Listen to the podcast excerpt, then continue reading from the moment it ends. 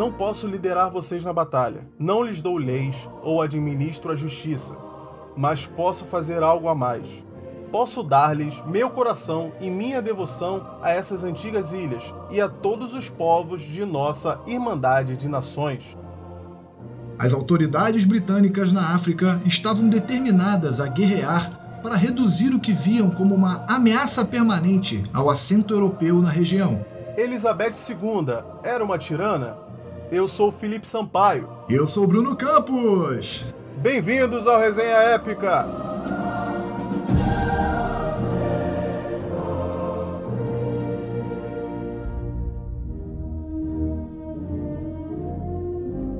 As circunstâncias que levaram à coroação da Elizabeth II são tanto quanto inusitadas, né? É, eu acho que é, seria legal a gente voltar um pouco pro avô dela. O Jorge V, que foi muito conhecido né, por ter participado ali, por ter sido rei durante a Grande Guerra, né, a primeira uhum. Grande Guerra Mundial. Inclusive, um fato curioso que ele era um dos três primos ali, um dos, um dos três chefes de estados que eram netos da Rainha Vitória, né? Ele, o Kaiser da Alemanha e o Czar da Rússia, né? Todos eles eram netos da Rainha Vitória. É, depois da morte de Jorge V, que tinha problemas, é, teve vários problemas de saúde, chegou até a retirar um dos pulmões e tal. Enfim, ele veio a falecer e deixou a coroa para o seu filho Eduardo, que foi coroado com o nome de Eduardo VIII. Mas algumas polêmicas aí vão fazer com que Eduardo abdique do trono. Esse camarada aí, Eduardo VIII, era o tio da nossa personagem principal hoje. E como você bem falou, ele abdicou do trono. Por quê? Cara, ele estava apaixonado. Ele se apaixonou por uma americana.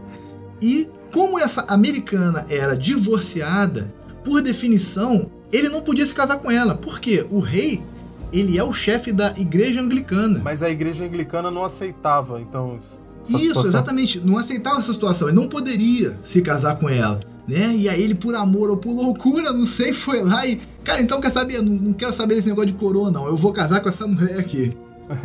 então o cara não podia se casar com a mulher que ele queria, sendo o rei, então ele deixou de ser rei. Deixou de ser rei, é. O próximo na linha da sucessão era o irmão mais novo dele, né? Que passou a se chamar Jorge VI. Exatamente. E esse aí é o pai da nossa personagem principal. E aí foi aí que justamente ela passou a fazer parte ali na linha sucessória direta, entendeu? Inclusive, eu já queria de antemão deixar a recomendação de uma série que tem na Netflix, é fácil para todo mundo ver, a série chamada The Crown, que é justamente sobre essas polêmicas vividas pela, pela corte inglesa, em especial a da vida da Rainha Elizabeth II.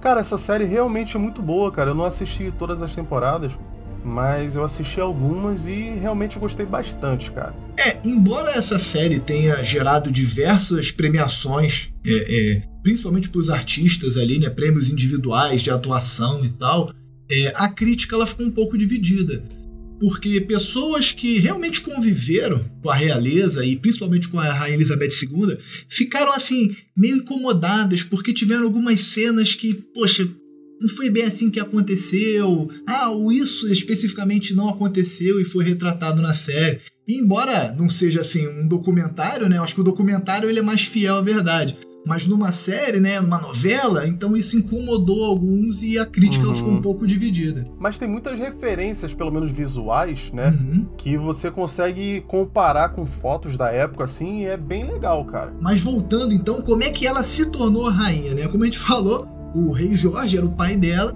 eventualmente ele morreu e ela naturalmente ia virar a rainha. Ela como sendo a primogênita, né, e o rei Jorge não teve filhos homens, é porque, apesar do Reino Unido aceitar rainhas, né, não é, é como já foi em alguns momentos da Idade Média, onde só um homem poderia assumir o trono, a mulher pode assumir, mas contanto que não tenha um filho homem. Se ele tivesse um filho homem, mesmo sendo mais novo que ela, ele passaria à frente. Ia roubar, ia roubar a brisa dela.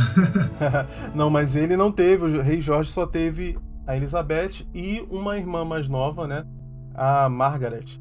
Uhum. Então acabou que ela se deu bem, então não tinha um irmão ali para roubar a brisa dela.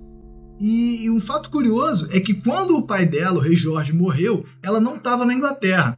Ela estava numa, ela tava numa viagem diplomática na Austrália.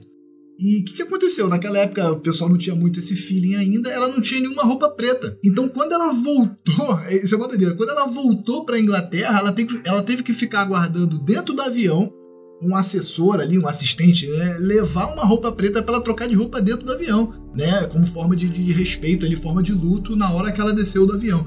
E aí até hoje é uma obrigação que todos da corte, quando vi viajem, levem uma roupa preta para casos de, de Caramba, emergência. Sabia disso? E nessa época aí ela já era casada, né, com o príncipe Philip, que era um primo distante dela, né? Ele também era tataraneto, né? Vamos dizer assim, da rainha Vitória. Hum. E ele era príncipe da Grécia e Dinamarca. Eu acho que na coroa tá meio liberado isso aí, né? O pessoal muito casa muito com o primo, muito com o tio. É, eu acho que deve ser aí, né? por isso, né? Da aparência deles, né? Porque se você dá uma olhada assim na, na rainha Elizabeth, principalmente no filho dela, o Ray, o, o, eu ia falar Ray Charles, cara.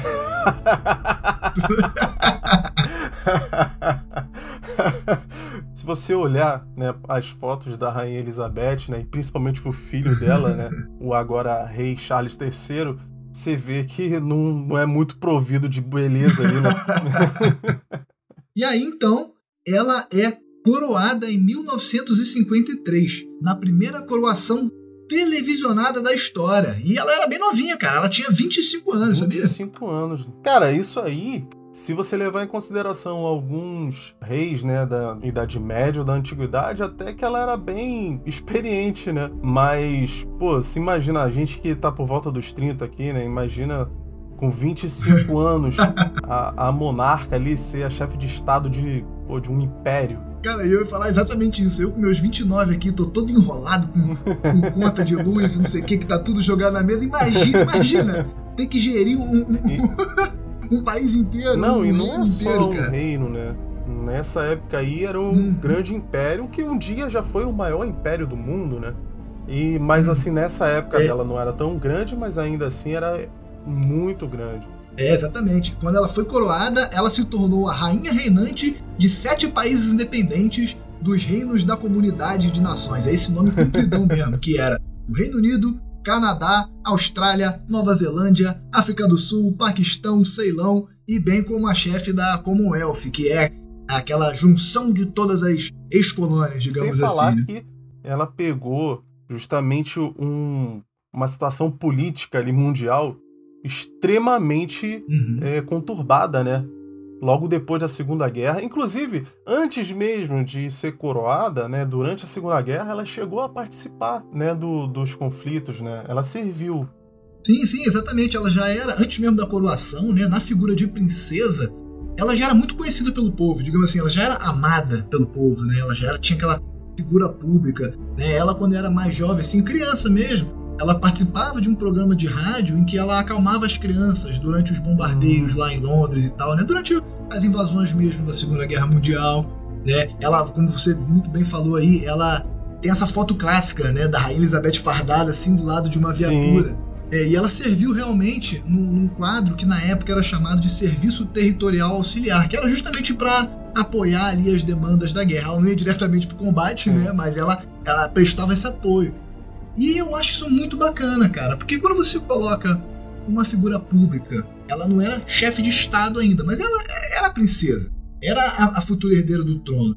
E você coloca ela ali fardada, né? O povo tá lutando lá e vê o, o líder deles também apoiando a causa, eu acho que isso é um, é um, é um, é negócio legal, sabe? Ah, motiva o soldado que tá lá na linha. O soldado é, vê um sentido naquilo, né? Vê a importância, né? Porque uhum. se até a, a próxima na linha sucessória tá aqui, então realmente o que eu tô fazendo é de suma importância para o meu país.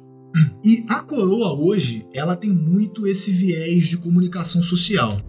A Inglaterra, ela já é uma monarquia parlamentar há muito tempo. Então hoje, a coroa ela não tem muito assim, digamos, poder político, sim, sabe? Sim. Decisão.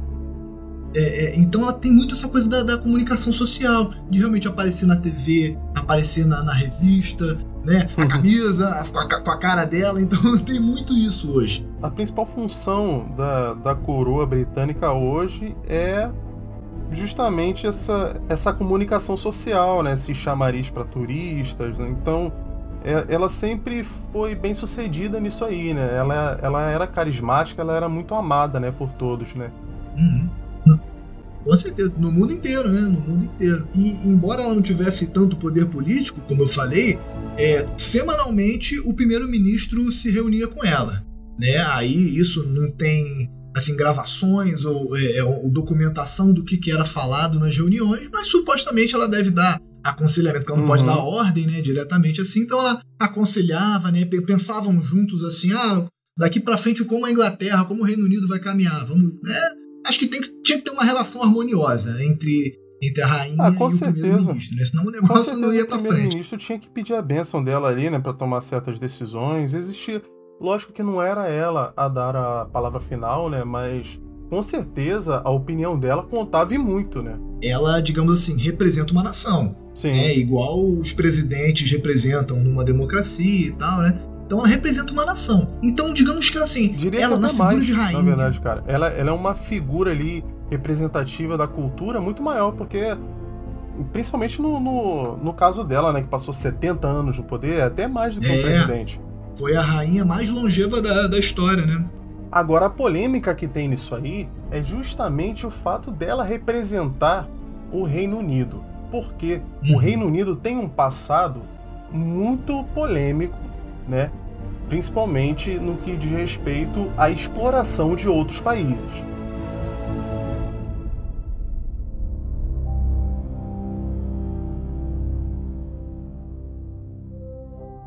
Cara, a Inglaterra, a partir do século XVI, ela começou a viajar pelo mundo e começou a adquirir um monte de colônia, né? Que é bem aquela época que a gente conhece das grandes navegações. Sim. Só que ela adquiria colônia, não era assim na base da conversa. Cheguei aqui com meu navio bonito, pô, vamos trocar um negócio, vamos fazer comércio. Não. Ela chegava, colocava, fincava a bandeira dela, com os soldados marchando e falava: agora isso aqui é meu. Eu vou tirar da tua terra a riqueza, vou levar para lá e vou fazer minha fortuna em cima disso. Com certeza, né, cara? A, a gente já há muito tempo começou já a desmistificar essa questão de descobrimento né, de terras, né? Todas as terras já estavam descobertas, todas as terras já, já tinham sua cultura, né? Isso, já tinham sua política e Alguém os europeus ali, né? Exatamente, os europeus, né, nas grandes navegações começaram a explorar esses outros países. E é nesse contexto aí que a Inglaterra, principalmente né, o Reino Unido, começa a explorar muito esses países da África e da Ásia. E até das Américas também. É, exatamente. Como eles tinham uma tecnologia muito maior, tinha a arma de fogo, o mosquete, o canhão, o navio, com aquela, né, aqueles navios gigantescos, podiam sim, sim. transportar tropas gigantescas. Então eles chegavam num lugar e eles eram muito. podiam impor a autoridade deles. Né? E aí eu queria deixar uma outra referência aqui, um autor que eu sempre vou citar, ele é pô, um dos meus autores favoritos, que é o Bernard Cornwell, onde ele mostra na saga As Crônicas Napoleônicas justamente esse, esse contexto de invasão. Os três primeiros livros eles se, se passam na Índia.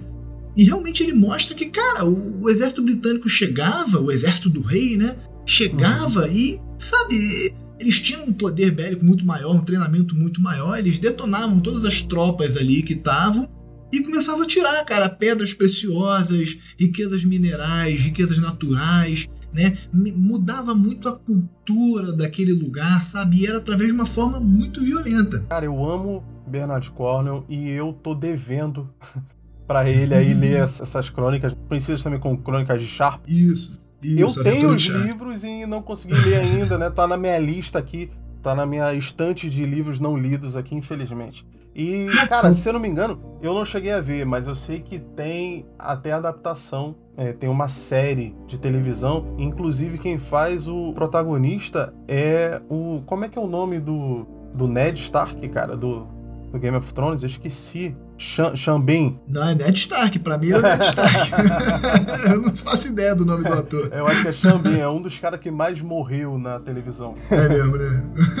Coitado. Mas ele faz o Sharp nessa série? Eu nem sabia. Eu acho que eu fui pego de surpresa aí. É uma série Pô, dos anos 90, cara. Ah, tá. É mais antiga então. Pô, realmente, é. eu, realmente eu vou procurar. E é importante pontuar, cara, que você tá aí falando da invasão da Índia, né, no século XVI. E... Uhum Vale lembrar que o pai da Elizabeth II, o rei Jorge VI, ele ainda foi imperador da Índia, ou seja, olha como perdurou essa exploração né, que teve na Índia e em outros países também. Em 1919, lá na Índia, cara, rolou um massacre por parte dos ingleses. Sabe? Então esse lance de violência. Ah, não, violência era só no século XVI porque o pessoal era mais, sei lá, bruto. Não. Em 1919 rolou um massacre de Amritsar, na Índia, onde morreram mais de mil indianos e mais mil ficaram feridos num protesto pacífico contra a dominação inglesa. Então os indianos foram lá, poxa, a gente valeu, agradece aí, mas pô, vai embora, volta lá para Inglaterra. e os soldados ingleses foram lá e, sabe, realizaram esse massacre. Então a violência ela, ela, ela persistiu, sabe, até muito próximo dos dias atuais. É porque esses movimentos de revolta, né, separatistas, aí essa esses movimentos buscando a independência da Índia, eles são muito antigos. Desde o século XIX já tinha esses movimentos, né? E um, uma grande figura né, desse, desses movimentos foi o Mahatma Gandhi, inclusive, hum, né? Exatamente, exatamente. E para você ver como foi difícil, né, eles realmente se libertarem dessa, desse imperialismo. É, e, e, pode ter alguém pensando assim, ah, não, beleza, mas vocês só estão falando de Índia. Vamos relevar, foi só a Índia. Não, não foi a Índia, só a Índia, não. Não, Cara, você só teve... a Índia já seria muita coisa. só a Índia já seria muita coisa. Mas você teve bombardeio no Iraque em 1920. Você teve a revolta dos Mau Mau no Quênia, que também é um movimento separatista, sabe? E aí alguém pode falar assim: não, mas isso aí foi tudo antes do governo dela.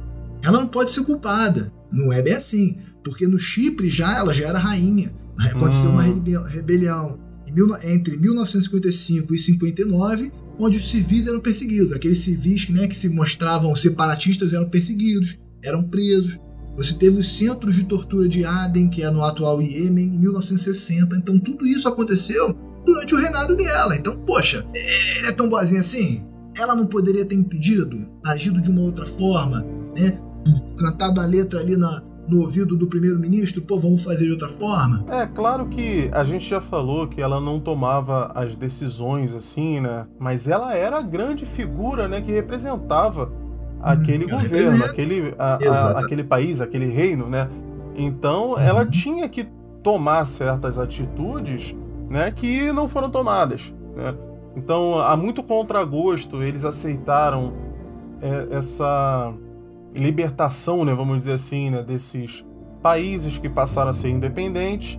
E lógico que muitos vão falar: "Não, mas ela apoiou tal". Cara, se você não tem a força suficiente para manter aquelas colônias, é muito mais inteligente você fingir que apoia, né? Porque de qualquer forma você vai uhum. perder. Já estava insustentável, é, né? o mundo mudou, o mundo mudou. A gente vive num mundo onde não dá para para manter é, essa forma de neocolonialismo que a gente tinha, né, nos séculos passados. Então ela simplesmente abriu mão da maneira que foi mais vantajosa para ela.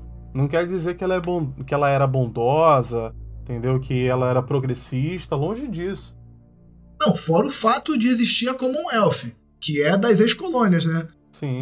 então ainda existe um vínculo muito forte. Além de ter até hoje as riquezas derivadas da exploração, eles continuam com certo cabresto ali nas antigas colônias, né? Até hoje eles de alguma forma tiram vantagem disso. Nessa revolta que você citou, é, eu ouvi dizer que teve uma certa reparação histórica, né? Cara, é entre aspas, né? Porque o governo britânico ele compensou as famílias das vítimas com um, um valor em dinheiro, que cara foi ridículo é, convertendo para o dinheiro de hoje, foi aproximadamente 400 mil dólares. Só que eram mais de 2 mil vítimas, né? Entre pessoas que realmente faleceram e pessoas que ficaram feridas. Isso dava, cara, mais ou menos 200 dólares para cada um. Então, assim, não foi exatamente uma, uma, uma, reparação, né? Vamos colocar assim, né? Deram qualquer coisa, né? Só para falar que deram. Só para falar que deram, exatamente. É o, é o cala-boca ali, né? Entregaram para ele. Inclusive, legal você citar isso aí de reparação histórica, porque isso é uma pauta que tá bem, tá bem discutida hoje, está cada vez mais em, em, voga, né? Já que a gente está falando de Índia, em 2016, o, o então primeiro-ministro Narendra Modi ele se posicionou, né? Foi na televisão para falar que o povo dele precisava pensar seriamente num pedido de reparação, né, devido ao, ao, período de exploração, de extermínio na Índia a partir do, do século XVI. Então, os governantes, o povo, está começando a parar para pensar nisso e ver que tem que ser dada uma solução, né? Com certeza, está sendo muito discutido recentemente. E nem tão recentemente, né? É um assunto já antigo, mas eu acho que está ganhando força, né? E, e, é muito polêmico. Eu estava vendo até é, uns vídeos do Clube de Debate de Oxford, que é uhum. pô, famosíssimo, tem é, quase bicentenário já, e as pessoas discutindo, né? Algumas defendendo que o Reino Unido deve sim pagar reparações, e outras, né, o oposto, né, dizendo que não deve nada, não tem que pagar nada. E assim, para as pessoas que são contra, que dizem que o Reino Unido não deve nada, elas têm alguns argumentos assim que eu acho meio bizarros. É, ah, não tem como medir o dano, então não tem um valor. Ah, mas a gente não sabe como eles vão usar os líderes é, dessas nações podem desviar os valores ou então simplesmente usar é, isso como desculpas né, para toda a situação política do seu país, se eximindo de culpa tal. E. Mas e daí? Qual.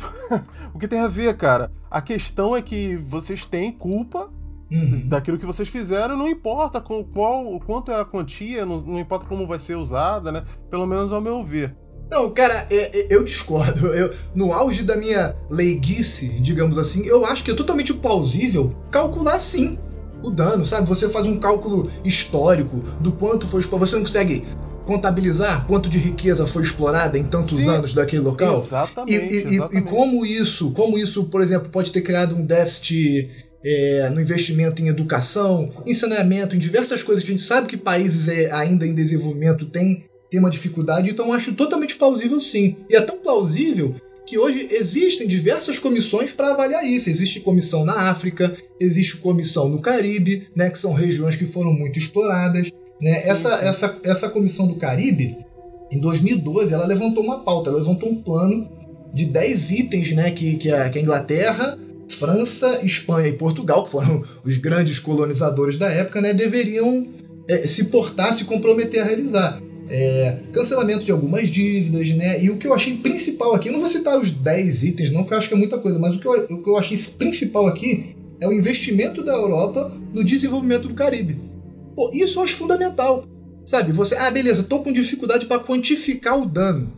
Poxa, então investe. Pô, investe. Você falou uma coisa que não, eu não, não tinha nem pensado, cara, é perdoar dívidas, mano. Uhum, é o, é o, é, pois é, Caraca, deixou, cara. a, o país assim, deixou de é, ser colônia e ainda tem dívida. É, que absurdo, não, assim, né? é, é, inclusive, inclusive, o pessoal tem essa dificuldade toda para mensurar a compensação, mas não tiveram essa dificuldade para mensurar a compensação aos escravocratas, né? Porque os donos de escravos do, do Caribe e de outras regiões também, quando esses países conseguiram a liberdade, conseguiram se libertar desses escravocratas, os antigos, entre aspas, donos dessas pessoas receberam compensação. Ou seja, o cara, o cara que tinha escravos, quando os perdeu, entre aspas, recebeu é. compensação. É, e essas pessoas escravizadas não. Cara, é, é, um absurdo, né? É um absurdo. A Inglaterra e países colonizadores enxergaram que, poxa, eu estou prejudicando a economia do proprietário de escravos. Eles não, nem sequer pensaram no escravo. Tava abolindo a escravatura, mas não estava ainda colocando o, o, o escravo, o ser humano, na categoria de ser humano que ele é. Pensando numa compensação. Não, só o, o proprietário de terra. E um fato curioso sobre isso aí que você falou dos proprietários de, de, de escravos serem indenizados, né? É, o ator Benedict Cumberbatch, todo mundo conhece, o cara famoso, fez aí o, o Doutor Estranho, ele tem um passado escravocrata na família. Então uhum. tem uma galera se mobilizando, se posicionando para exigir dele uma compensação histórica, justamente por isso. Só que o absurdo, ele possuía, a família dele, né, possuía propriedades e diversos escravos em, em Barbados. E o mais absurdo é que em 1834, quando lá foi abolida a escravidão, a Inglaterra indenizou o proprietário de escravos, com um valor convertido de, pra, de hoje para de um milhão de euros. Na época eram 6 mil libras. Inclusive, Barbados só teve sua independência em 2021, cara, tipo, ontem. Falando nesse assunto de compensação histórica, é, me lembra um episódio que eu vi da série Atlanta. Não sei se você já viu, uma série não, tem na Netflix. Uhum. Muito boa do Donald Glover, muito boa mesmo. E nessa última temporada, é, tem um episódio que trata sobre isso. É, eles meio que fizeram uma realidade onde as pessoas estão ganhando processos, né, pessoas é, descendentes de escravizados uhum. estão ganhando processos contra pessoas descendentes de escravocratas. Né? Uhum. Onde essas pessoas são obrigadas a pagar compensações em dinheiro né, para essas famílias. E, cara, é interessantíssimo o pessoal que é, tá interessado em, em, em, imaginar ali como seria. Eu recomendo que veja pelo menos esse episódio. Você não precisa ver a série toda, não. Que esse episódio ele é bem independente da história toda, você consegue ver só ele.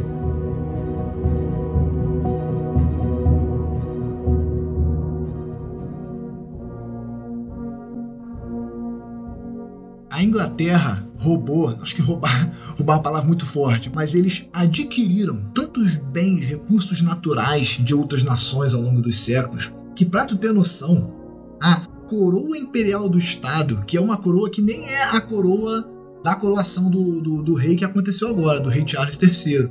Uhum. É, uma uhum. coroa que, é uma coroa que ele usa em outros eventos. Para tu ter noção, essa coroa ela possui 2.878 diamantes, Caramba, cara. 11 esmeraldas, 17 safiras, 4 rubis e 269 pérolas.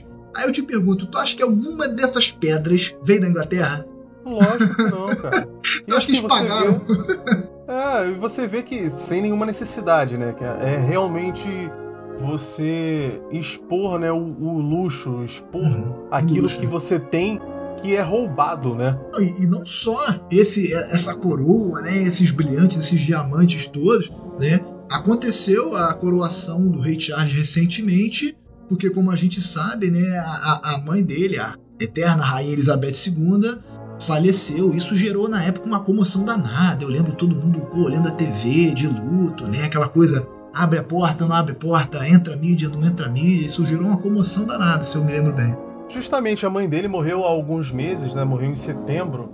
É, e ele já estava, lógico, né, assumindo o papel dela já durante esses meses, mas a coroação foi só agora, né, vários meses depois, principalmente por causa do luto, né, mas entre outras coisas também. Eles, como ela era uma figura muito amada, né, a gente não pode simplesmente substituir ela assim. Ela era a cara do Reino Unido, né?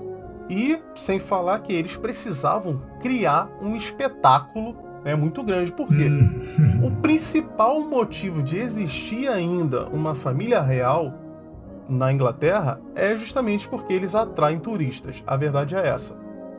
Eles estavam já 70 anos sem uma coroação, então eles precisavam fazer uma coisa que chamasse muita atenção. Não, com certeza. Precisava ser um evento muito grande, muito planejado. Pô, foi gente do mundo inteiro, convite para todo mundo, e vai, pessoal vai para lá de avião, tem que ter hospedagem, tem que ter tudo mais, sem falar no evento em si, que também foi muito grandioso, cara. Eu não sei se você teve a oportunidade de assistir, mas, cara, foi tudo muito, sabe, muito, muito colorido, muita luz, muito brilho. Foi um negócio bem grandioso, assim. É, como você falou, né? Grandes convidados, né? Líderes né? nas principais nações. Quem não foi convidado foi a família real brasileira, né, cara? cara, eu vi essa notícia e eu fiquei tipo. eles, eles, eles realmente estão bolados que não foram convidados? Não, opa, notícia, foi notícia isso, polêmica. Notícia. Família que... Imperial Brasileira não foi convidada. Pô, cara, mas sabe por que, que não foi convidada? Porque não existe família imperial brasileira, porra, há muitos anos já, muitos Há muitos anos, com porra. certeza. Cara, eu acho que eles têm tanto motivo para estar tá indignado hum. quanto eu. É. Porque, pô, eu sou não, um cidadão me... brasileiro, assim como é, eles, não tá chamaram. Não, assim como eles nada, os caras são franceses, pô. É, é verdade, aquele, isso. aquele chefe da casa lá, o, o Bertrand, Pô, o cara é totalmente francês, fala português com sotaque do cacete, o cara nem mora aqui. Pelo amor de Deus, gente, não existe. Ó, pessoalzinho, que fica aí levantando bandeira da monarquia. Por favor, gente, vamos Volta a monarquia. É, pô, vai, vai levantar a bandeira da Terra plana que, sei lá, mano, eu acho que é menos perigoso. Com certeza. Infelizmente, a família real brasileira teve que, assim como a gente, assistir a coroação pela TV. Mas teve chefes de Estado de verdade, né? Hum, que também não foram convidados. O Putin não foi convidado, por exemplo. É mesmo. uma, situação, uma situação polêmica também, mas a gente, é. isso a gente deixa para um outro episódio, tem bastante pauta aí também. Cara, isso me faz pensar de como vai ser essa, esse reinado né, do rei Charles. Porque a gente está falando aqui que o principal motivo de existir uma família real na Inglaterra é justamente o turismo, né? A rainha Elizabeth, ela era extremamente carismática e ela era a cara do Reino Unido e ela atraía muitos turistas, ela gerava muita notícia, né? Então tava sempre se falando sobre ela, ela era muito amada no mundo todo. Como você mesmo falou, quando ela morreu, teve brasileiro comovido, é. entendeu? Gente que não tinha nada é. a ver, Gente tava comovido. Mas o Charles não é um exemplo de monarca que é querido, né? É muito de diferente da mãe. social, de capa de revista, ele não é. Não é? A cara dele ele já, já é meio fechado já. e, eu, e eu confesso que justamente pelo legado dela, esse legado que ela deixou de, de pô, a rainha fofinha, sabe? Ela é a rainha fofinha. Esse legado que ela deixou, eu criei uma expectativa. Eu criei, pô, será que o filho dela, na coroação, ele vai quebrar um paradigma e vai tentar fazer uma coisa mais. Não sei qual seria a palavra, uma coisa não democrática, mas uma coisa que fosse mais carinhosa com as pessoas. Cara, uma coisa menos menos quadrada. E não, eu me frustrei. Não foi, foi muito quadrado. Foi Cara, extremamente teve, quadrado. Não, teve algumas coisinhas, algumas coisas que ele fez diferente até. Teve. Primeiro, foi a primeira coroação que teve bispa, né? Mulher. Uhum. É, isso é, é maneiro mesmo. Teve músicas que foram cantadas em gaélico, né? Ele que, uhum. é, enquanto a mãe estava viva, era o príncipe do país de Gales, né? A gente sabe que o país de Gales ali é uma parte né, da Grã-Bretanha que tem uma cultura muito diferente do resto, né? Então, eles têm inclusive um idioma diferente, né? E justamente ele abriu espaço ali para que fossem cantadas músicas nesse idioma gaélico e tudo. Então, assim, ele, ele levemente abriu certas portas ali, certas portinhas, né? Ele é conhecido além das grandes polêmicas, né, ele é conhecido também por ser levemente progressista, né? Ele, ele sempre falou de algumas pautas aí, como é, poluição, né? Como prese uhum. preservação da Amazônia, esse tipo de coisa assim, mas não. Eu acho que progressista é uma palavra muito forte para um monarca. É, às, vezes né? isso, às vezes isso aí já tá na cartilha, sabe? Alguém mandou ele falar. Pode ser até isso. Mas o que, que eu quis dizer quando eu falei quadrado? Porque o evento em si, ele foi dividido em três partes. Né? A primeira parte ela aconteceu dentro da abadia de Westminster uhum. e as coroações ela acontecem é monastério do Oeste, né? A tradução direta assim. É, é, é, as coroações dos reis e rainhas da Inglaterra acontecem lá desde 1066, quando o Guilherme Conquistador foi coroado. Então, sabe, é, esse tipo de. É, tem bastante tempo. Esse tipo de coisa que, beleza, é uma tradição gigantesca. Mas sei lá, não sei se eu criei uma certa expectativa de um. Justamente de mudar. Não, não vai ter uma mudança, cara. Eu acho que não é, vai ter mudança difícil, nenhuma né? durante o reinado dele. Principalmente porque, cara, eles só estão ali justamente por, por valores tradicionais, então eles não podem fugir muito da tradição. Porque senão, cara, o, ele já tem uma aprovação muito baixa entre a comunidade mais jovem, né? Então, uhum. é, eles se apoiam justamente na tradição. Não tem outro motivo para ter um rei, além de uma tradição muito antiga. E também, cara, além disso, a gente tem que lembrar que ele é um monarca que foi coroado já idoso. É, ele é o monarca mais velho coroado né, no Reino Unido. Ele meio uhum. que tá fazendo um reinado de transição. A, o povo é, já tá se. Não vai durar tanto, né? Não é, com certeza não. Ele tem mais de 70 anos, entendeu? Então, meio que o povo tá esperando pelo filho dele, né? Pelo hum. príncipe William, né? É o, o, príncipe de Gales agora, né? Assumindo o antigo título do pai. E o pessoal, acho que, justamente, mesmo ele sendo é, impopular, o pessoal vai segurar a onda esperando esse novo rei aí, que vai ser bem mais popular do que ele, né? E assumir. E, e acho que estão esperando que isso aconteça em breve, cara. É, a galera tá, tá prendendo fôlego, realmente esperando aí. Talvez outras pessoas tenham essa mesma expectativa que eu, de quebra de paradigma. Mas só para você entender por que, que eu tô batendo muito nessa tecla. Eu fui coroado nessa abadia e, cara, o negócio era repleto de símbolos cristãos. O que, óbvio, para mim tá tudo bem, é a tradição do ali. Mas, por exemplo, o Reino Unido ele tem uma das maiores comunidades islâmicas do Ocidente. Uhum. 2,8 milhões de pessoas. Em, em, questão de porcentagem, isso não é muito tá? em, em relação à população da Inglaterra. Mas assim, será que esse pessoal que mora lá tem uma religião diferente se sentiu representado? É, justamente. é uma pergunta retórica, com certeza não.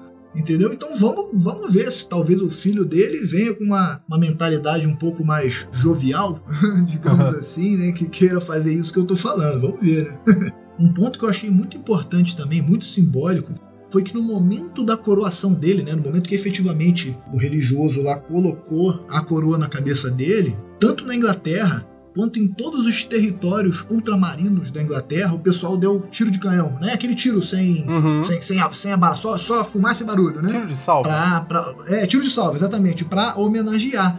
E aí, quando eu, eu li isso, eu tomei, dei, dei um estalo assim: o que é isso? Território ultramarino? É. A gente não tava falando agora há pouco que eles tinham um monte de colônia, que eles estavam sugando riqueza dos outros lugares. E aí, mano, eu fui pesquisar o que, que são esses territórios ultramarinos. E, cara, eu faço questão aqui de falar quais que são, porque são muitos. Anguila, Acrotiri e, Decélia, Bermudas, Malvinas, Gibraltar, Ilhas Caimã, Ilhas Geórgias do Sul, Sandwich do Sul, Ilhas Virgens Britânicas, Monte Serrate, Pitcairn, Santa Helena, Ascensão e Tristão da Cunha. Cara, Ah, é, é meio coisa. controverso. É muita coisa que ao mesmo tempo que você tem, é, um, digamos, um encerramento oficial, um fim oficial do Império Britânico, que foi em 1997, com a devolução de Hong Kong à China, você, por outro lado, ainda tem um monte de território que, tipo assim, pertence à Inglaterra. E, tipo, e é isso.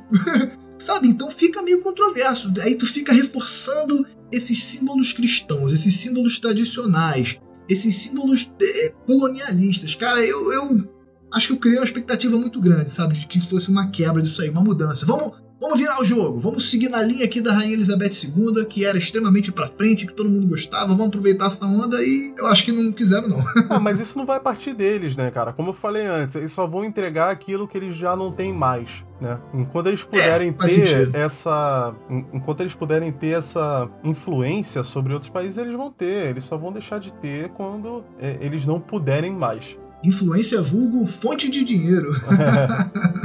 Vamos ver, sei lá, daqui a 10, 15, 20, 30 anos aí, com a coroação do William, vamos É, ver se vai vamos- ter alguma coisa diferente. E vamos ver se vai ter alguma forma de reparação histórica, né, cara? Porque Ah, com certeza. até agora Muito nada, né? importante. Ele tá lá, é, Rei Charles foi, foi coroado agora, segurando um cetro que tem o maior diamante do mundo, né? Que foi achado é. na África do Sul. Então, Olha só, não foi na Inglaterra, não? Achei que Não, tinha sido é na estranho, Inglaterra. né, é. pô? Estranho, né? a Pois é. Inglaterra que é, é uma grande fonte de diamantes, né? Então vamos Pois ver, é, vamos cara. ver que, o que, que reserva aí o, o futuro, né?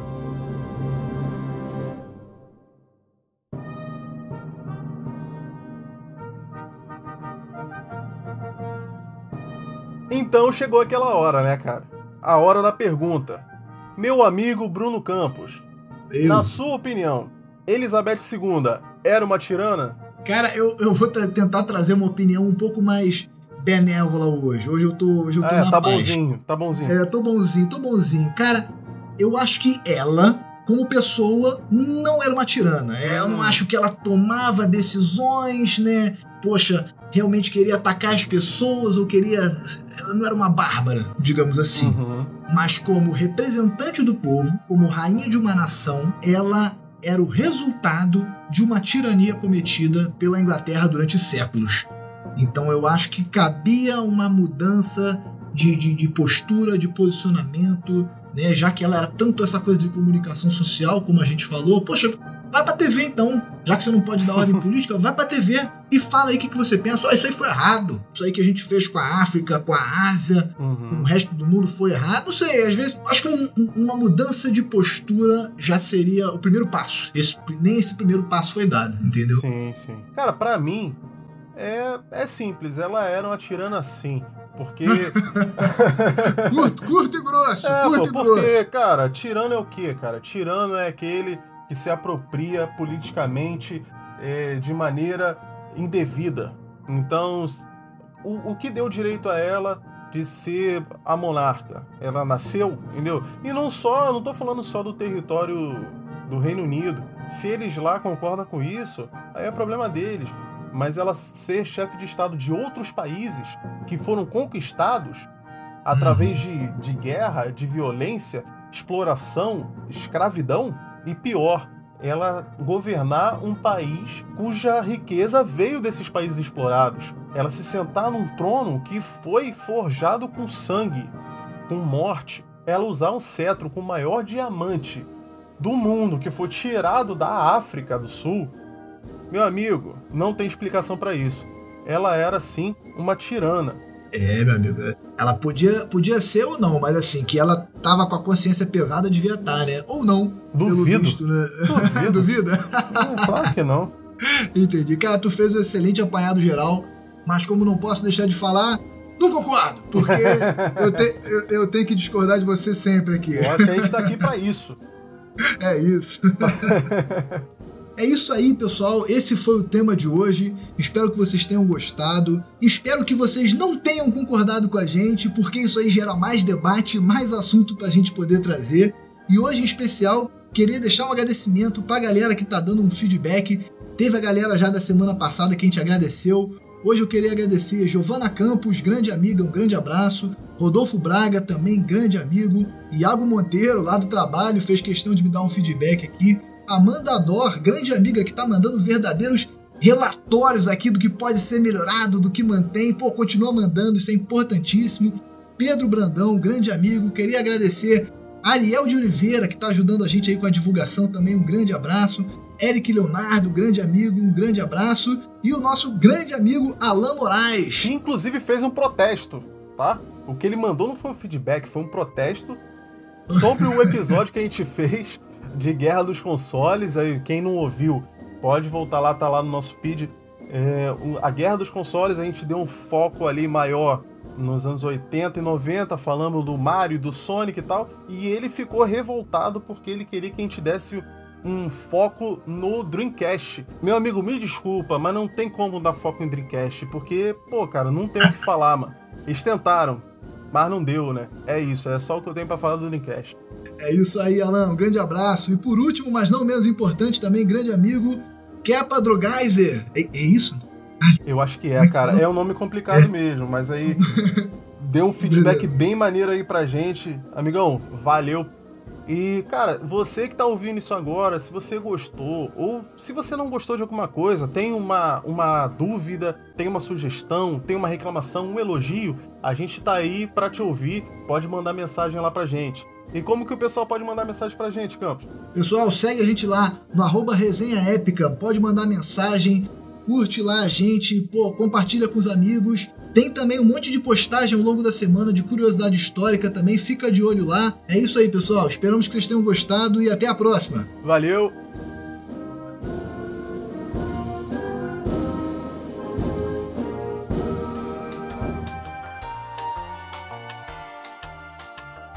Cara, imagina um paralelo entre o, Império Britânico e o Império Galáctico do Star Wars. Porra, pra, pra mim faz todo sentido, mano. Caralho, mas aí eu não sei como é que eu ia abordar isso não, velho. Ah, o Palpatine é a Rainha Elizabeth, tá ligado? É mesmo! Caralho! e aí dá até pra fazer aquele link de que ele é um Sith e ela é uma reptiliana, né, cara? Tá tudo interligado. Não, eu tô falando assim, da, da exploração do, dos outros planetas e os planetas tentando se revoltar, né? A guerra separatista lá do, dos é, droids é, e clones. Pô, cara, cara é mesmo. E engraçado que, pô, tantas pessoas aí que são ditas conservadoras que, que apoiam, né, até um, uma monarquia no Brasil e tudo, que muitos dizem aí, né, que uma monarquia seria melhor do que uma, uma república. Mas quando vem Sim, Star Wars, torce pro, pro, pros rebeldes, né? Engraçado é, É, rebeldes. É, Olha rebeldão, aí, tá, tá né? na palavra rebeldão, é. que não segue lei.